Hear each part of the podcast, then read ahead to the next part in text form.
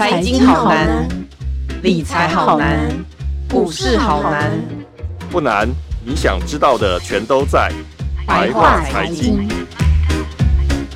欢迎收听由联合报直播的联合开趴。您现在所收听的是白话财经，我是瑞璇。对于全球科技业来说，本周最重要的大事莫过于台积电美国厂十二月六号举行了首部移机典礼仪式。那这个典礼呢，当然台积电创办人张忠谋、董事长刘德英、总裁魏哲家全部亲自飞去了美国亚利桑那州，出席了这个重要的仪式。那我们今天录音的这天早上呢，是十二月七号，也就是说在十二月七号的凌晨呢、这个典礼已经圆满的举行。完毕。那我们从与会的宾客名单来看，除了美国总统拜登出席了之外，大客户就台积电大客户啊、呃，包含了苹果的执行长库克、绘图晶片大厂 NVIDIA 执行长黄仁勋、处理器大厂 AMD 执行长舒子峰，他们这些人全部都出席了这场很重要的典礼仪式。这些全都是戏骨，甚至是全球最知名的科技大厂。那显见呢，台积电赴美设厂这件事情，对于全球科技产业的各界龙头来说，这是一件非常非常重要的大事。其实呢，早在二零二零年的时候，台积电都宣就已经宣布了这个赴美设厂。这十八个月以来，从动土到现在的移机，都是投资人讨论的焦点。我们今天邀请到资深媒体人林宏文，宏文大哥来跟我们谈谈，究竟台积电赴美设厂的规划，以及台积电这个美国厂设立之后，还会遇到哪些新挑战，甚至是对美国甚至全球半导体。带来哪些新的变化呢？我们欢迎洪文大哥。啊，瑞雪好，各位听众大家好。宏文大哥，我首先想来跟你请教一下这个台积电赴美规划哦，因为其实我们最早是在二零二零年五月的时候就听到台积电做了这个正式的宣布，他们要在亚利桑那州的这个凤凰城设厂。不过，曾经担任台积电法务长长达十二年的这个杜东佑，他曾经透露说，台积电他们也曾经有考虑过买下 IBM 在纽约的晶圆厂，但为什么最后没有买下 IBM 晶圆厂，反而是自己在亚利桑那州设厂呢？是好，我想这个讲 IBM 这个晶圆厂哦，呃，这个台积电的确是有兴趣，好跟他们讨论过哦。那呃，那但但是这个其实我我想最后卡在一个关卡，就是说哈，因为 IBM 跟美国的这种 DAPA 哈，也就是他们叫做国防先进研究计划局哈，呃，它是有这种呃，应该是一个合作关系了哈。那那 DAPA 呢，就是美国美国的国防部呢。把 IBM 当做是一个所谓的，他们叫 trusted fabs，哈，就是说它是可以生产军方的晶片，好，那呃这个我想 IBM 在美国的产业地位当然是很重要，哦，那军方的这种晶片一定也是要在呃这个美国政府授权而且是认可的这样的晶圆厂去生产嘛，哦，所以呃当时呢他们呃这个呃在呃，出售呃这个晶呃 IBM 的时候哈，IBM 的晶圆厂的时候，他们其实呃这个考虑的非常多了哦。那当时当然台湾呃这个台积电哈有去想要去争取。那另外其实像呃 Intel 其实也有跟他们谈，另外还有一个叫 Global Foundry 哈，就是革新哈也去谈了哦。那但是但是最后呢没有给台积电哈。呃，大家知道二零一四年。呃，十月，好，IBM 它后来是宣布是卖给革新嘛，哦，对，那呃，为什么没有给台积电？哈，根据这个，哎，你刚刚讲的杜东佑，哈，就是之前台积电法务长，哦，他的说法是说，哈，当时美国，哈，把这个台湾，哈，就当做就是中国了，哈，就是，呃，他们当时觉得说这种误会，对不对？应该是说，呃，他这样讲的意思当然是说。应该就是呃，这个非美国厂商，大家知道革新是美国公司嘛，哈、哦，是。那 Intel 当然也是美国公司嘛，台积电当然不是嘛，哈、哦。那所以呃，当时可能觉得呃，卖给台湾基本上就是卖给卖给亚洲国家，或者是卖给非美国国家，哈、哦。那那我想这个是可能是刚刚在讲的，就是军事的晶片可能是它是比较敏感的，哦，那那而且。当时那个杜东佑法务长他也提到，就是说，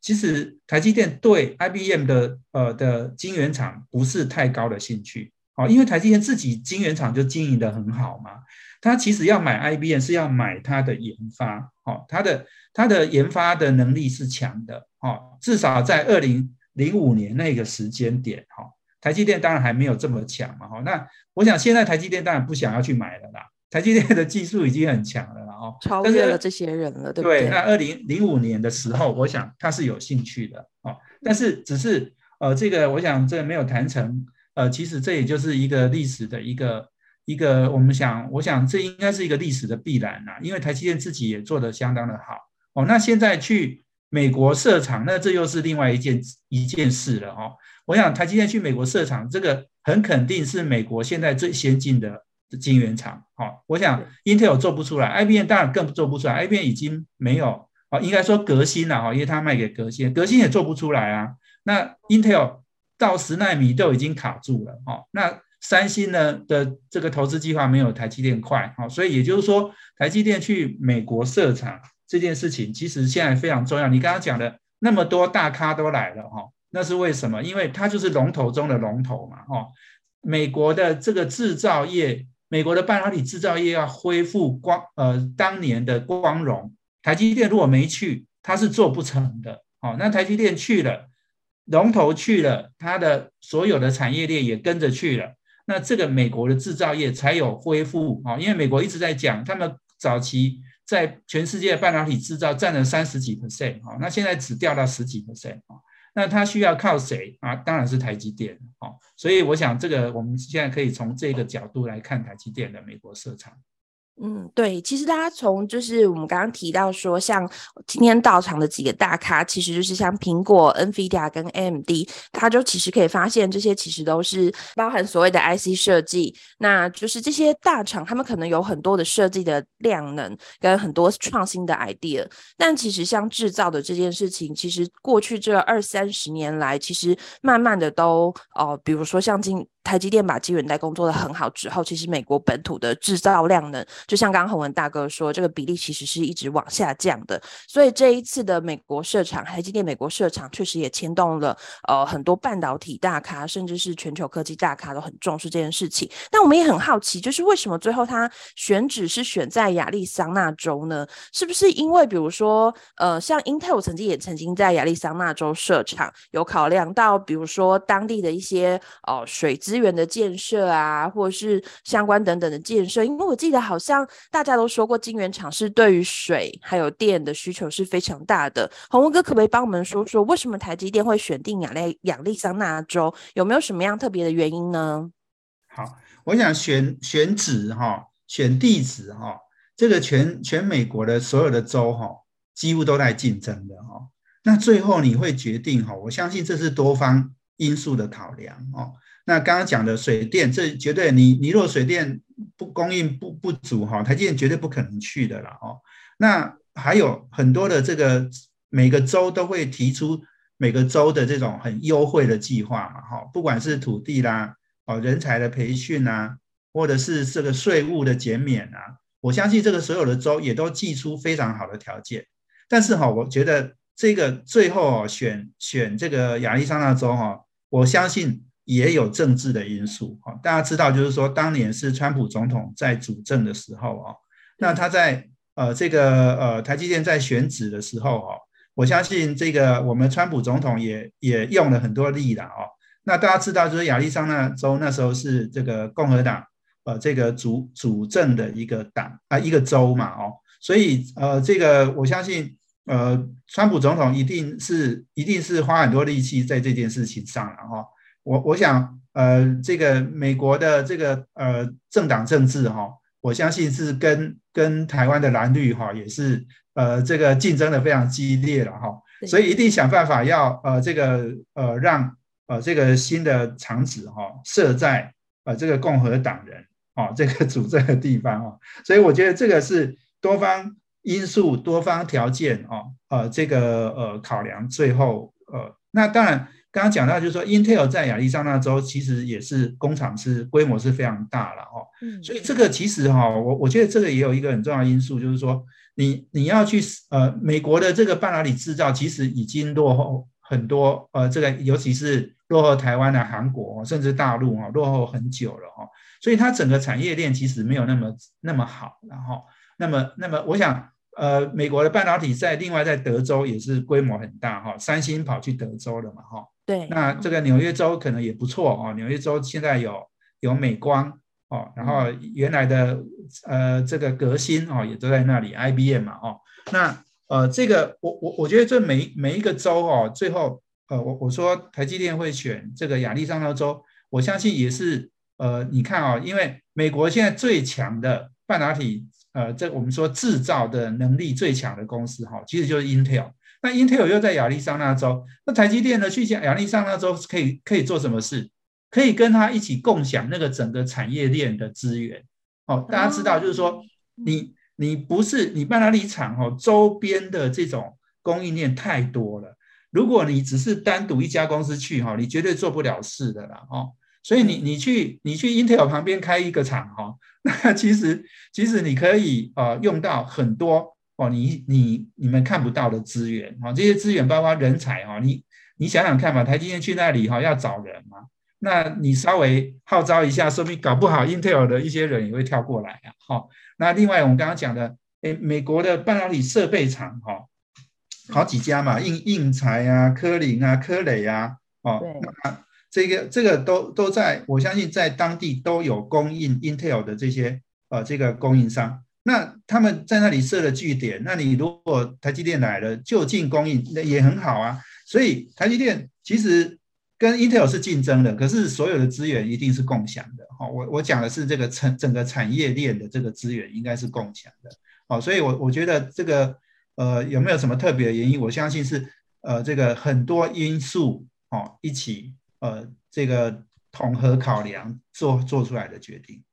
嗯，对，刚刚宏文哥有提到一个，就是呃，很多的，因为其实 Intel 已经在这边落脚，其实大家可能不知道，大家可能只看到我们所谓的就是包含 Intel 或是台积电这样子的大厂，可是其实通常大厂在一个地方选址定下来之后，它周边的所有的供应商跟相关的一个供应链，慢慢一个一个一个就会到这个地方来，有时候是一个群聚效应。那我顺便也可以提一下，因为我昨天有看到，就是呃，我们的整个台积电过去美国之后，除了我们可以想象的。的一些科技的供应链大厂之外，我昨天听到一个消息，我觉得也很有趣，就是包含连。八十五度 C，然后还有一些相关的这些饮食业，他们也都考虑要在台积电村，就是他们认为这是一个台积电村的概念，会有很多台湾人在那边，他们甚至也考虑去那边就一起进驻这个台积电村。所以其实群聚的效应不单单只是我们看到的跟想到的这些呃科技大厂，包含的一些整个周边的经济都会一起带动起来。所以其实这是。真的对我们来说是一个很特别又很有趣的，呃，嗯、我觉得至少是一个新的，我们可能没有想象过，啊、包含有些产业都会一起跟着进去。对啊，卖锅贴的，卖卖小火锅的，然后卖这个珍珠奶茶的，通通会去啊。这是因为、嗯、因为我们员工也都要喝这些东西，吃这些东西啊。对，不然真的很想念台湾的。台湾的家乡味，因为我看前两个礼拜哦，陆续都有新闻说台积电已经包机，然后有一些工程师他们已经赴美国去了嘛。那我也想要请问一下宏文哥，就是在我们今天凌晨，我们看到就是包含啊、拜登总统他们也都去。那我前几天看到这个台积电的邀请函，那他这个邀请函上面，他们最主要，他们当然是呃很客气的说，我们这个邀请函主要是邀请客户、邀请供应链的伙伴，然后一起来到场观礼。那可我们到今天早上看。到就是包含总统拜登等等都出席了。那我想问问看，从美国人的角度来看，台积电的设厂为什么这么重要？连总统拜登都出席，对当地呢，当地的半导体产业带来什么的影响？甚至今天拜登在典礼中的谈话，有没有哪些部分是我们全球产业都需要特别留意的呢？我想，呃，台积电去美国设厂，这个对美国当然是非常重要的一步哈，尤其是它。呃，要恢复过去半半导体制造的这种昔日的这种光荣哈、哦，那那这个台积电去绝对是有呃最重要的一个意义啦。好、哦，那我想，如果你要想美国整个半导体的产业链里面哈、哦，它其实它现在缺的就是跟制造有关的部分。好、哦，事实上，美国在其他的产业链都很强哦。我我们我们说哈、哦、，IC 设计它很强嘛哈。哦嗯，那这个 IC 设计，它全世界是第一名，而且是那个是遥遥领先的第一名。好，台台湾是第二名嘛，哈，但是台湾的第二名，哈，市占率，哈，只有这个可能是呃一成左右，哈。那美国那个是那个是呃五六成，哈，六七成的这种市占率，IC 设计它很强。设计要用到的什么软体 EDA，它很强哦。那个这个三家这个 EDA tool 哈，软体工具哈，这个也也是他那时候限制不不卖给中国的这这几家，也都是美国公司。那半导体设备它很强哦，刚刚讲了应材、科林、科磊，这些都是美国公司哦。另外两家当然有一家荷兰的艾斯摩尔啦，一家日本的东京威力。那呃五强里面它占了三强哦。那材料、设备哦等等哦，它都很强哦。那那它缺什么哦？缺刚刚讲的晶圆制造，我想它它比较弱嘛哈、哦。Intel 本身做的呃这个哩哩啦啦嘛哈、哦，做的没有那么好。那另外跟制造相关的周边的哈，呃，我觉得另外一一件事情叫细晶圆了哈。细晶圆，我们台湾的这个环球晶是全球第三嘛哈。环球晶也决定去美国设厂了。对对对，他前几天说他要去德州设厂了。对，他去德州哈，他他去他跑去三星旁边设厂哈。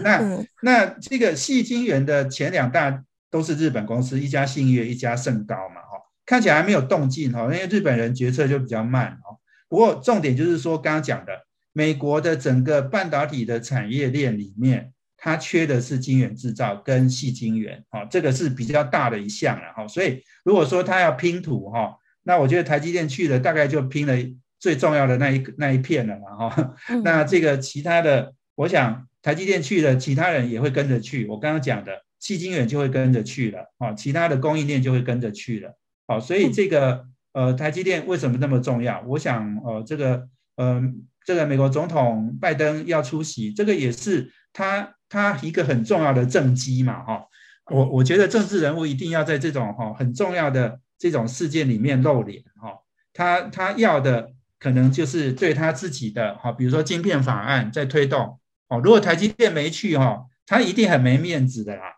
那台积电去了哦，这个就是对晶片法案一个最重要的一个支持嘛，哈，所以你看到很有趣哦，Intel 的这个执行长叫杰辛格哈，他最近来台湾嘛，哦。然后他准备台湾晚自去韩国，那很有意思的是哦，杰辛格没事就在指指点点我们台积电哈，讲台积电哈，啊、讲台湾很危险呐、啊，怎么这个台积电怎样啦、啊、哈？但是呢，诶，他他还发了一个推特哈，诶，这个讲这个说谢谢台积电了、啊、哈，就是很感谢台积电对美国制造的贡献哈。那我觉得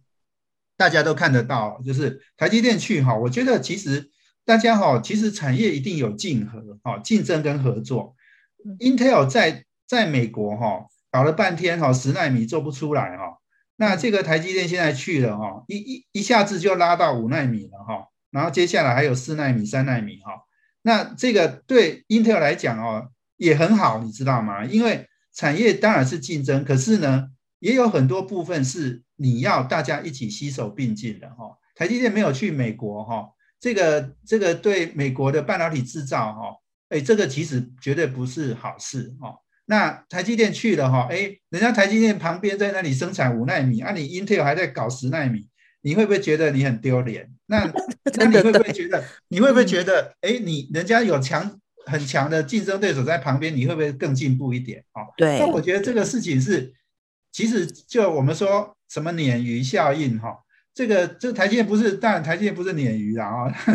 那台积电也是龙头中的龙头的哦，它去一定会带动整个产业的往前进，哦，这个我觉得这个是一个很重要的因素啦。嗯，就是大家会一起进步切磋啦，真的就像宏文哥说，就是当旁边有一个竞争对手来的时候，你也会看看说，嗯，旁边这个人在做什么，然后诶，自己不足的地方也会开始思考说，那我是不是哪里可以一起努力，一起加强？那我另外还想再跟宏文哥延续一下刚刚的话题，就是跟我们刚刚有提到供应链，那其实供应链它其实呃要跟着台积电一起过去嘛，可是其实在供应链他们在过去台呃美国设厂的这个过程中，他们也稍微有遇。遇到了一些挑战，比如说有的人就私下有透露说，哦，这个台积电去，可是他们当初只谈了他们自己，没有把整个供应链的呃相关的一些租税优惠等等一起谈下来，所以其实供应链中其实有人讨论到这件事情，所以我也想请教洪文哥说，那供应链他们最后能够顺利的跟着台积电一起到美国吗？那他们移到美国的时候，会不会遇到哪一些的困难呢？对，我想哦，供应链要去哈，一定是个别个别产业会不一样了哈。那大家知道，就是说台积电资源很丰富嘛，它赚的钱很多，人才很多，它有六万五千个人，它有五万个呃这个工程师哈。那我想去，你就派个一千个、两千个，你派个几千个去，你都不会觉得压力很大嘛哈。诶，可是问题是很多很多供应链是小公司哦，中小型的企业哦。那你这个呃，台湾、大陆其实现在生意已经接不完了哦，大家都在盖厂嘛哦。那你现在美国盖了一个厂，你要派人去，哎，你员工就几百个，你派个五个、十个，你的压力都很大，你知道？而且去美国哈，这个这个成本就是很贵，哈，很高哈。那这个每每个去的要开销要做什么，其实。对对，公司来讲都是一一种负担呐，哦，所以你刚刚讲就是说没有错，就是说供应链能不能去？好，我想中大型的一定会去，哦，这个台积电有很强的这种，我们说台积电的大联盟嘛，哈，它的大联盟可能是数百家公司，哈，那些中大型的一定跟着台积电去的，哦，那我想台积电在美国的投资额，哈。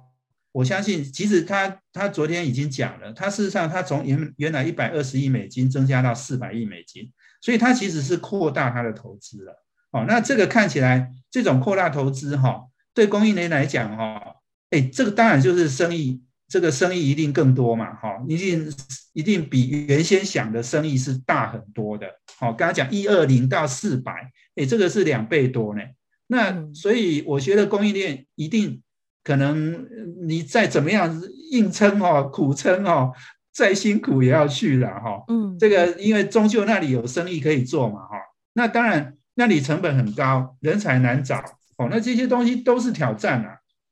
但是我我觉得哦，对很多企业来讲哈，我我我觉得常常我们很多外面在看企业哈，批评这个批评那个，可是对企业企业的 CEO 来讲哈，他其实他们他们。他们每天都在做决策，他们要做的决策哦，其实他们要考量的就是说，我今天这个投资我要不要做？那我如果有做了，我会面对什么风险？那另外他也要想，那如果我没有做，我会面对什么风险？那没有做，现在来看，你你说台积电美国的投资他不做吗？他如果不做哈，他不投资哈，对他的公司的风险是更大的。哦，投资当然有风险啊，我们就知道美国就很贵啊，哈，那个成本很高啊。但是这些东西是可以克服的，哦，当然也可以降低它的影响的，哦。但是你如果不投资哦，那就麻烦大了耶。你你在美国刚刚讲了，美国美国要恢复它的制造，美国有五百二十七亿美金要来补贴这些企业。你如果不去投资，你拿不不去拿这些补贴，结果三星去拿这些补贴，你台积电会会受得了吗？哦，那美国制造如果要恢复，我们不要说十几趴，增加到二十趴、三十趴了，增加到三十趴，我觉得机会不大了哈。但是你如果增加个五个 percent、十个 percent，哎，你台积电如果没有在那一块市场占到一个位置，哎，你这个不投资是对公司是最大的风险哎。那我觉得一样的，这些供应链如果不去投资，对公司也是很大的风险。哦，这个这个是所有企业 CEO 他必须要考量的。这些这些事情呢，外人呢看说啊，你们你们啊去那里就是又怎样？哈、哦，问题很多啦，人才不好找啦。然后哦，现在不是还有我看到那个媒体还写哈、哦，哇，台湾台湾员工还在那里爆料说台美的这个工程师差有差别待遇，说还要值班什么的。哦，那我觉得这些这些问题，我不知道这个是不是爆料，是不是真的啦？哈。但是我觉得所有这些问题，台积电也要去解决的。这些就是你投资之后，你总是会面临这些。但是，但是我们要相信哈，台积电是有能力去做这些管理的。啊，我我觉得，我觉得他们是有能力去把这些问题做很好的解决。当然，成本可能没办法降得很低，但是我觉得，哎，这个所有的这些投资衍生出来的问题呢，哎，这个就是企业企业经营者要去。努力去改善的哈，这个也是呃这些人当这些专业经理人需要的最重要的任务。对呀、因为有时候就像刚宏哥提到，就是老实说，你不前进，你看起来正在原地，可是当所有其他人、其他竞争对手都在往前走的时候，你不前进就是后退。所以其实对于台积电来说，这个去美国的决策一定是必然的。那可是相对我们也好奇的是说，人才会不会好找？虽然我们刚刚也提到说，诶，在亚利桑那这个据点，其实旁边本来就已经有 Intel，本来就已经有一些供应链，然后确实有一些半导体人才，他们也都聚集在这个地方。可是对于台积电本身来说，这些人才足够吗？好找吗？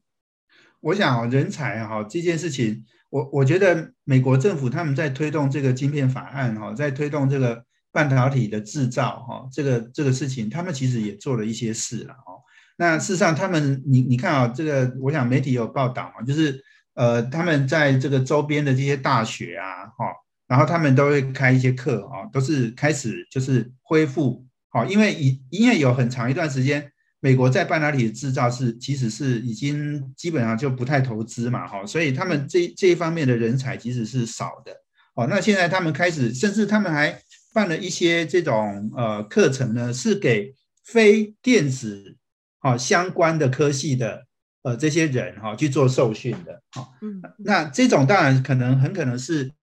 呃这个经验厂里面。他需要一些操作员，哈，需要一些这个这个呃，我们说比较是属于呃作业员这样的人，哈。那但是这些人也要也也不一不一定要电子相关的科系了，哈。他可能可以，呃，就是不同的呃这种领域的人，哈，来做受训，哈。那这个那现在他们这样的课程也都在做嘛，哦。所以那当然，美国在这个呃电子相关的科系，哈。呃，半导体相关的科系，材料啦、电子啦、哈、电机啦，啊、呃、等等哈，这些这些他们的人其实是因为就是过去就是没有没有太多这样的需求，所以他们本来这样的科系，呃，这个这个学生也不是那么多。好，那另外另外还有一个就是说，刚刚讲的电美国哦，他们是 IC 设计很强嘛，哈，所以这些做做这些呃。这些就是说，这些科系的人呢，他毕业他也不一定到工厂去哦，他们比较想要去做设计哦。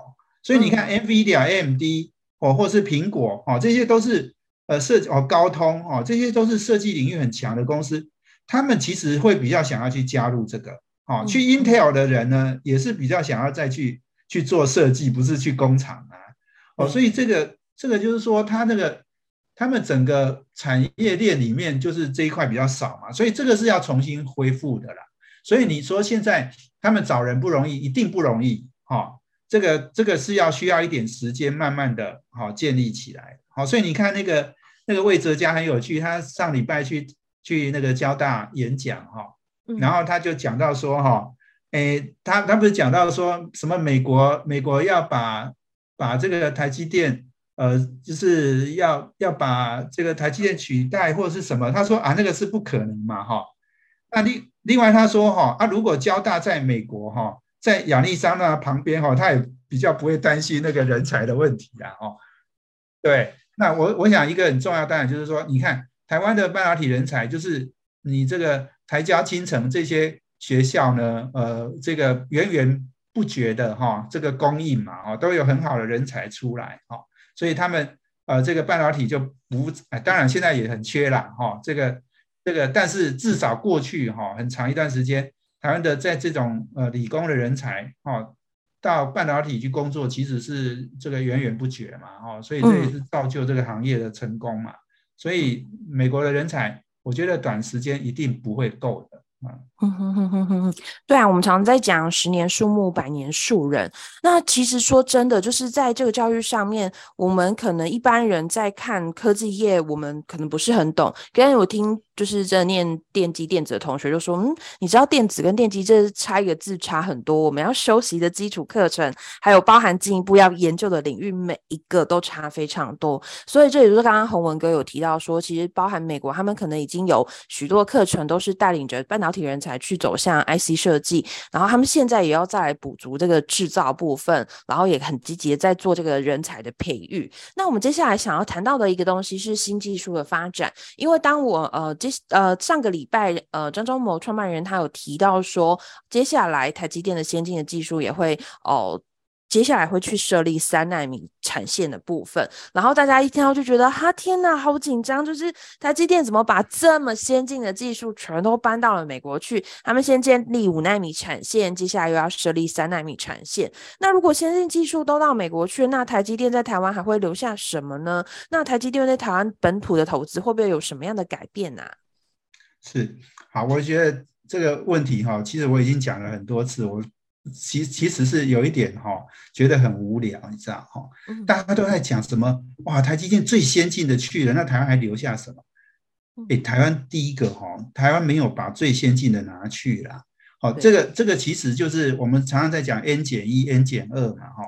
台积电不可能一个先最先进的工厂是设在海外的，这是绝对不可能是，为什么？因为台湾呃，因为台积电哈，他们的研发跟工厂是在一起的。台湾呃，这个台积电的研发人才都在台湾。好，那美国厂呢？这个是一个生产线，哦，是一个制造工厂，哦，也它美国的工厂可能会有一点点研发的人，但是那个研发人跟制程不会太一样，哈，是应该是制程以外的其他的研发的人才可能会设在美国。但是真正跟制程有关的，已经在台湾。为什么哈？因为大家都知道你，你你的实验室做出来的东西哈，你一定要工厂去验证嘛哈。对。所以你研发的人做出来的技术能不能实现哈？工厂一定要随时一直不断的去调整，好，那个改变参数，改变很多的这个呃这个方法哈，process 哈，一一直在调整。所以台积电的所有的最先进的工厂哈，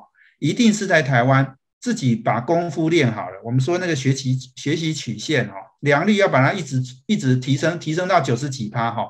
那这些都 ready 了之后，那在台湾而且也量产量产了一段时间之后，他才会呃把它搬到海外去哈，就是整个 copy 过去这样子哈。所以你你你看啊，第一个五五纳米四纳米哈，这个是二零二四年才要生产的哈。台湾五纳米已经在生产了。那三奈米是二零二六年哦，那台台湾的这个三奈米已经在市场了哦，所以我的意思是就是说，美国那个厂不是台湾台积电最先进的，那台积电在台湾留下什么？台湾台积电在台湾还有二奈米，还有一奈米都在开发的嘛，所以我想哦，这个这个其实哈，我我觉得会呃，这个市场会会讲这些事情哈，我觉得都是前一段时间哈。这个很多的那个呃，这个呃简体字的这些这些影片哦，包括在 TikTok 上面哈、哦，很多这样的内容，那都是那种呃，我觉得都是在认知作战哦。那很多甚至我看我其实我还耐着性子把一些那种那种影片看了一下哈、哦，那很多都是我觉得都是简体字，然后呢呃讲到很多这种什么美国就要要就是要把台积电掏空了哦。然后要把这个技术哈，通通这个夺取了哈，然后台积电变成美积电了哈，这些我是觉得蛮无聊的。这个哈，只要你有一点点判断能力哈，你就知道说这些都是胡说八道。哦，那我还看到那些呃那个影片哦，哎，他们他们哎他们在讲张忠谋哈，用英文去拼音哈，用罗马音那个字去拼音哈，拼成张忠谋这样子哈。嗯，那大家知道。张忠谋的英文叫做 Morris Chang 哈，他在五十年前在德语就非常有名的，但是他是是就是全世界半导体产业人家都知道这个叫做 Morris 哈，但是大陆那个那些认知作战的影片呢，就是给你诶张忠谋这样子哦，翻译成这样子哈，那那讲到刘德英呢，就刘德印这样子哈，那刘德英是 Mark 刘哈，大家也知道这一号人物哈，大家都叫得出名字的哈。所以，我我觉得大家看到这些东西哈，其其实自己要有认知，要有判断能力了哈，不要哈被被这些很无聊的这些影片哈，给你改变了你，或者是对你台湾，或是对对整个呃你你台积电的这样的一个认认知哈，我觉得是很可惜的啦。嗯，对，因为其实我也听过朋友说，就包含台积电，他们都一直以来，从他们设立以来，一直是把最先进的研发、最先进的制程，通通都留在台湾。这个在科技圈其实是大家都知道的事情。所以其实我们一般呃，应该说在一般在科技圈里面，并不会觉得说啊，台积电怎么会把先进的制程都放去美国？但是也许一般的投资大众，也许你不是念科技产业，你不是出身呃电机电子这些科学的人。人，你们也许会有点担心，说：“哎，台积电是不是要放弃台湾了？”没有，这绝对没有这件事情。我们也对台积电非常相信，也非常有信心，他们一定会把最先进的制程、最先进的技术留在台湾，然后包含呃传闻中的二奈米，甚至是在龙潭厂的一奈米这些的规划，其实慢慢都已经流出。那这个部分，我也想请教洪文哥，因为呃，包含比如说他呃台积电竞争对手 Intel，他在研发新的先进制程，但是我们邻近的日本